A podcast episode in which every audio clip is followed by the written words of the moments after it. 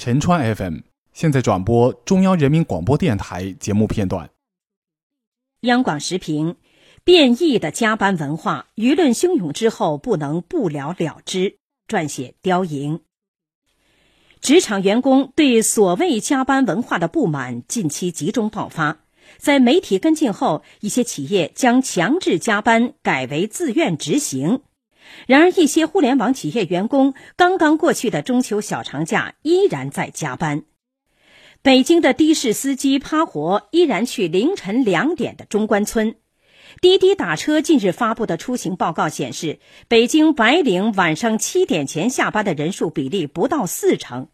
一些知名互联网公司下班时间都在晚上八点以后。在许多公司，尤其是互联网行业，大面积、长时间加班正成为常态。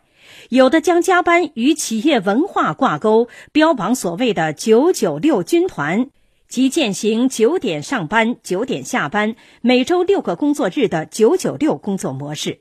“九九六”工作制首先是对法律的挑衅。劳动法明确规定，用人单位延长工作时间，一般每日不得超过一小时。因特殊原因，在保障劳动者身体健康的条件下，延长工作时间每日不得超过三小时，但是每月不得超过三十六个小时。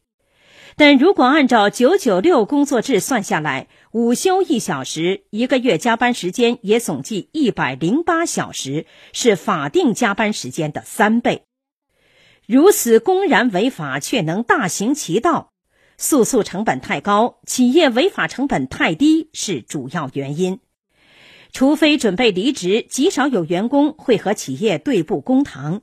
而即使员工胜诉，对企业的处罚除了补齐加班费用、支付各项补贴之外，也没有更严厉的措施。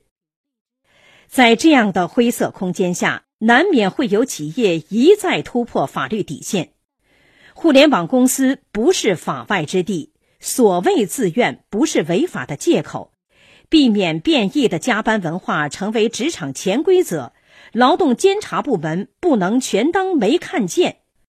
只有一方面监管抽查到位，另一方面提高违法成本，才能让企业有所忌惮。劳动监察执法部门能否设立匿名举报？举报了能否及时立案？立案了能否严查到底？查实了能否让企业承担相应责任？这一系列链条完整了，才能确实保护职工权益，也才能真正维护劳动法和劳动合同法的强制刚性。